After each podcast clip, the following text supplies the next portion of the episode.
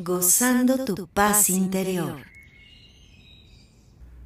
Hola, bienvenidos a este espacio de reflexión.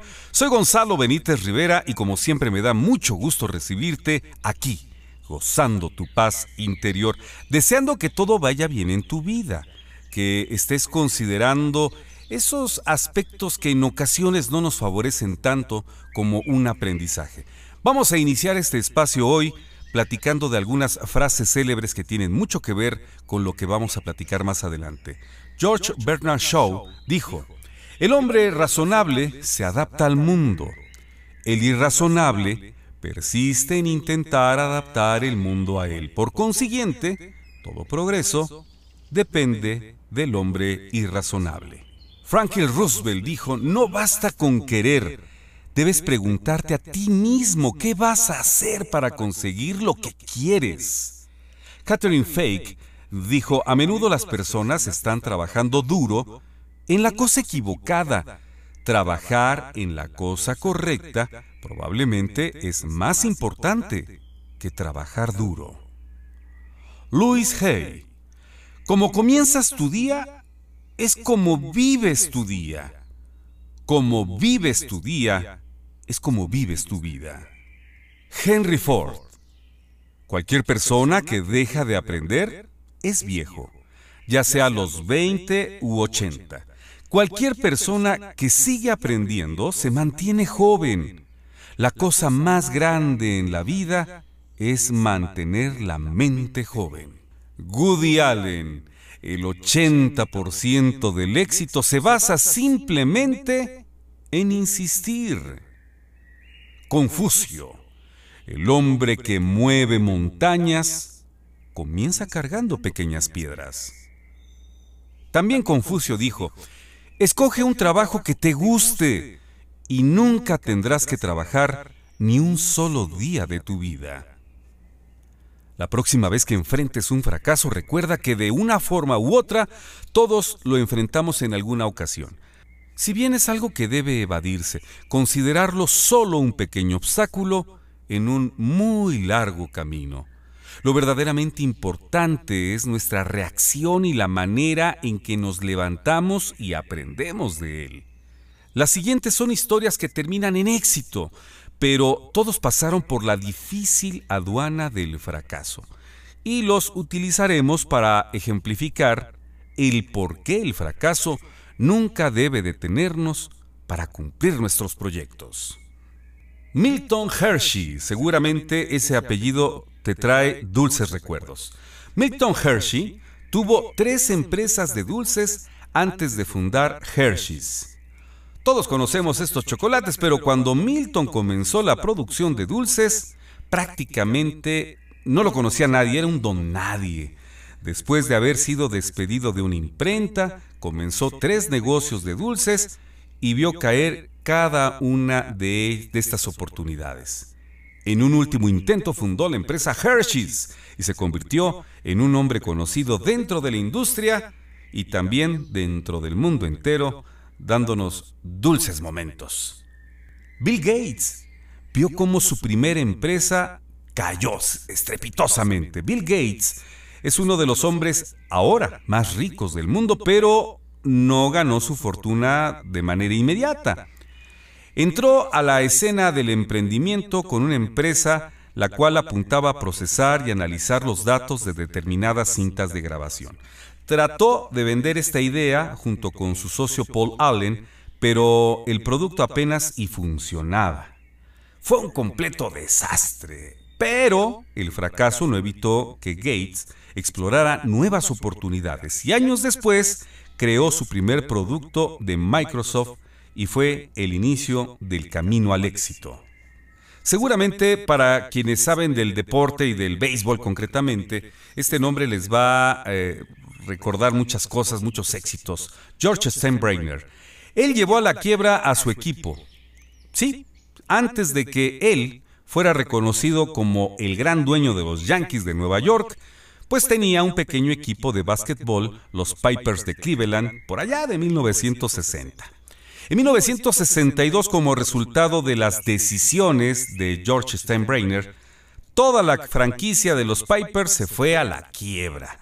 La historia del fracaso parecía seguir a este señor cuando se hizo cargo de los Yankees allá en los años 70, mientras que el equipo luchó con una serie de obstáculos y pérdidas durante los 80s y los 90. Sin embargo, a pesar del miedo del público y la crítica de las decisiones controvertidas de su dueño, eventualmente consiguió seis victorias en la Serie Mundial de 1996 y 2003 y el récord como uno de los equipos más rentables de las ligas mayores del béisbol.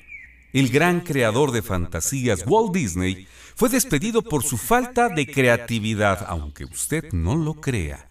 Walt Disney, uno de los genios más creativos del siglo XX, fue despedido de un periódico porque, pues decían ellos que no tenía inventiva, no tenía creatividad. Tratando de seguir adelante, fundó su primera empresa de animación, recaudó 15 mil dólares para la empresa, pero tuvo que cerrarla. Desesperado y sin dinero, Disney encontró una forma de llegar a Hollywood y enfrentó la crítica y el fracaso hasta que por fin sus películas comenzaron a ser populares. Steve Jobs. ¿Qué historia de Steve Jobs? Fue despedido de su propia empresa. Jobs no solo era un gran emprendedor debido a sus grandes inventos, sino también es famoso por haberse recuperado de un fracaso para muchos insuperable. Steve Jobs encontró el éxito en sus años 20, cuando Apple se convirtió en un imperio masivo, pero cuando tenía 30, la junta directiva decidió despedirlo. Sin dejarse intimidar por el fracaso, fundó una nueva empresa, la cual eventualmente fue adquirida por Apple. Una vez que regresó a la empresa, renovó la imagen y la hizo crecer. Según consideraciones de especialistas, solo el 5% del espíritu emprendedor es la gran idea. El modelo de negocio, la elaboración de la estrategia, el reparto de las ganancias, etc. El otro 95% es el trabajo, pero un trabajo valiente, aquel que tiene que ver con la innovación, las decisiones, eh, de, priorizar lo que necesita tu producto y tu mercado, identificar quiénes serán los consumidores objetivo, el coraje para someter esta visión a pruebas constantes y nuestra capacidad para identificar las reacciones y modificar estrategias de acuerdo con lo obtenido. En muchos de los casos, la palabra fracaso inmediatamente se liga a conceptos como carencia o mediocridad. La distancia entre el éxito y el fracaso puede ser muy corta. Tal vez deberíamos tomar precisamente al fracaso como solo una experiencia y aprender de los errores. Tal vez la otra ruta sería aprender de los errores de los demás. Definitivamente todos buscamos ser felices. A eso nos dirigimos, a eso llevamos todos nuestros esfuerzos, dedicamos todas nuestras energías. Muchas veces eh, estamos tan enfocados en construir todo aquello que nos brinda felicidad que nos llenamos de agobio, nos agobiamos, sufrimos y podemos frustrarnos cuando las cosas no resultan como las planeamos. Ligamos la felicidad entonces con el éxito. Pero ¿has pensado en realidad que el éxito no es sinónimo de felicidad? La felicidad tiene que ver con el bienestar emocional, en tanto que el éxito resulta ser un concepto muy relativo, está orientado al poder, a la ostentación y a la pretensión. Y no quiere decir que el éxito sea negativo, pero sí que lo importante es redefinir nuestra concepción de éxito que esté alineado con lo que necesita nuestro corazón. Existen muchas ideas sobre alcanzar el éxito. Una de ellas tiene que ver con no tener preocupaciones, que todo funcione según lo planeamos, que nuestra economía nos permita tener lo que deseamos y muchas cosas más. Pero el camino principal suele tener muchas veredas. Hacer un alto en el camino, redefinir lo que hacemos, pero sobre todo cómo lo hacemos, de qué podemos echar mano. Nuestros talentos, nuestros gustos y aficiones tendrán que alinearse con el destino que llevan nuestros esfuerzos. Las caídas son irremediables y a veces necesarias, pero son fuente de aprendizaje. Tenemos el derecho a equivocarnos, pero también asumimos la obligación de no volverlo a hacer por lo menos de la misma manera. Historias hay muchas de quienes en la adversidad han encontrado nuevas oportunidades. Escribamos la nuestra. Este es un relato de Gonzalo Figari. Hace algunos años, un joven granjero fue desesperado a ver a su papá. Padre, hemos fracasado como criadores. Se escapó nuestro único caballo. El papá, sin inmutarse, le respondió, "Mm, esto puede ser un fracaso o una buena noticia. Días después, el potro volvió a casa acompañado de una preciosa yegua salvaje. El hijo y el padre salieron de casa sorprendidos al verle llegar por la pradera. Papá, qué buena noticia, ahora tenemos dos caballos. El padre miró a su hijo manteniendo la calma y le dijo, Hijo, esto puede ser una buena noticia o un nuevo fracaso. Esa misma tarde el hijo decidió domar a la yegua salvaje, pero al intentarlo, la yegua se puso en dos patas y lanzó al joven al suelo. El padre al levantarlo se dio cuenta que su hijo tenía la pierna rota. Papá, he fracasado en la doma, me he roto la pierna, no podré ayudarte en la granja. El padre respondió, hijo, no te preocupes, esto puede ser un fracaso o una buena noticia. A la semana siguiente llegó el ejército a la granja reclutando a los jóvenes para llevarlos a la guerra. Al ver el reclutador que el muchacho tenía la pierna rota, decidió no llevarlo a la guerra. Papá, ¿esto es una buena noticia? y el padre le dijo, esto puede ser una buena noticia o un fracaso. ¿Has oído hablar de Eric Musambani? Eric Busambani, nadador de estilo libre de Guinea Ecuatorial, participó en las Olimpiadas de Sydney en el año 2000 en la carrera de los 100 metros. En su hit eliminatorio, nadó sin ningún contrincante.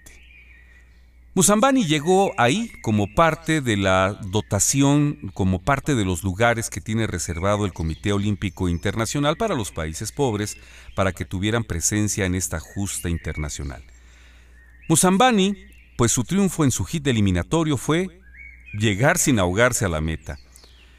Es una historia singular porque en su país no había más que dos albercas y nunca había nadado más de 100 metros continuos. En Sydney, su marca fue de 1 minuto con 52 segundos.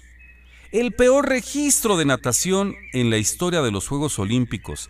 30 segundos más que la marca de Arnold Gutmann para la misma distancia, solo que esta pues se impuso en Atenas en el siglo XIX.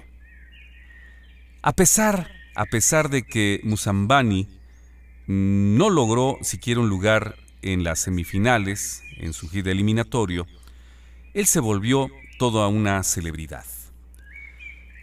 Nunca había salido de su país, nunca había salido de Guinea. A él le permitían practicar en un hotel, el más lujoso de Guinea, en una alberca de 12 metros y solo en un determinado tiempo. No podía practicar más que tres horas a la semana. Hacía otro tipo de ejercicio, hacía otro tipo de práctica, tanto en el río como en el mar, con la mirada, con, el cocheo de un pescador que le dijo, pues nádale de esta manera, nádale así. De esta manera pudo llegar Musambani a Sydney, se sorprendió de las instalaciones, se sorprendió del lugar en donde tenía que competir.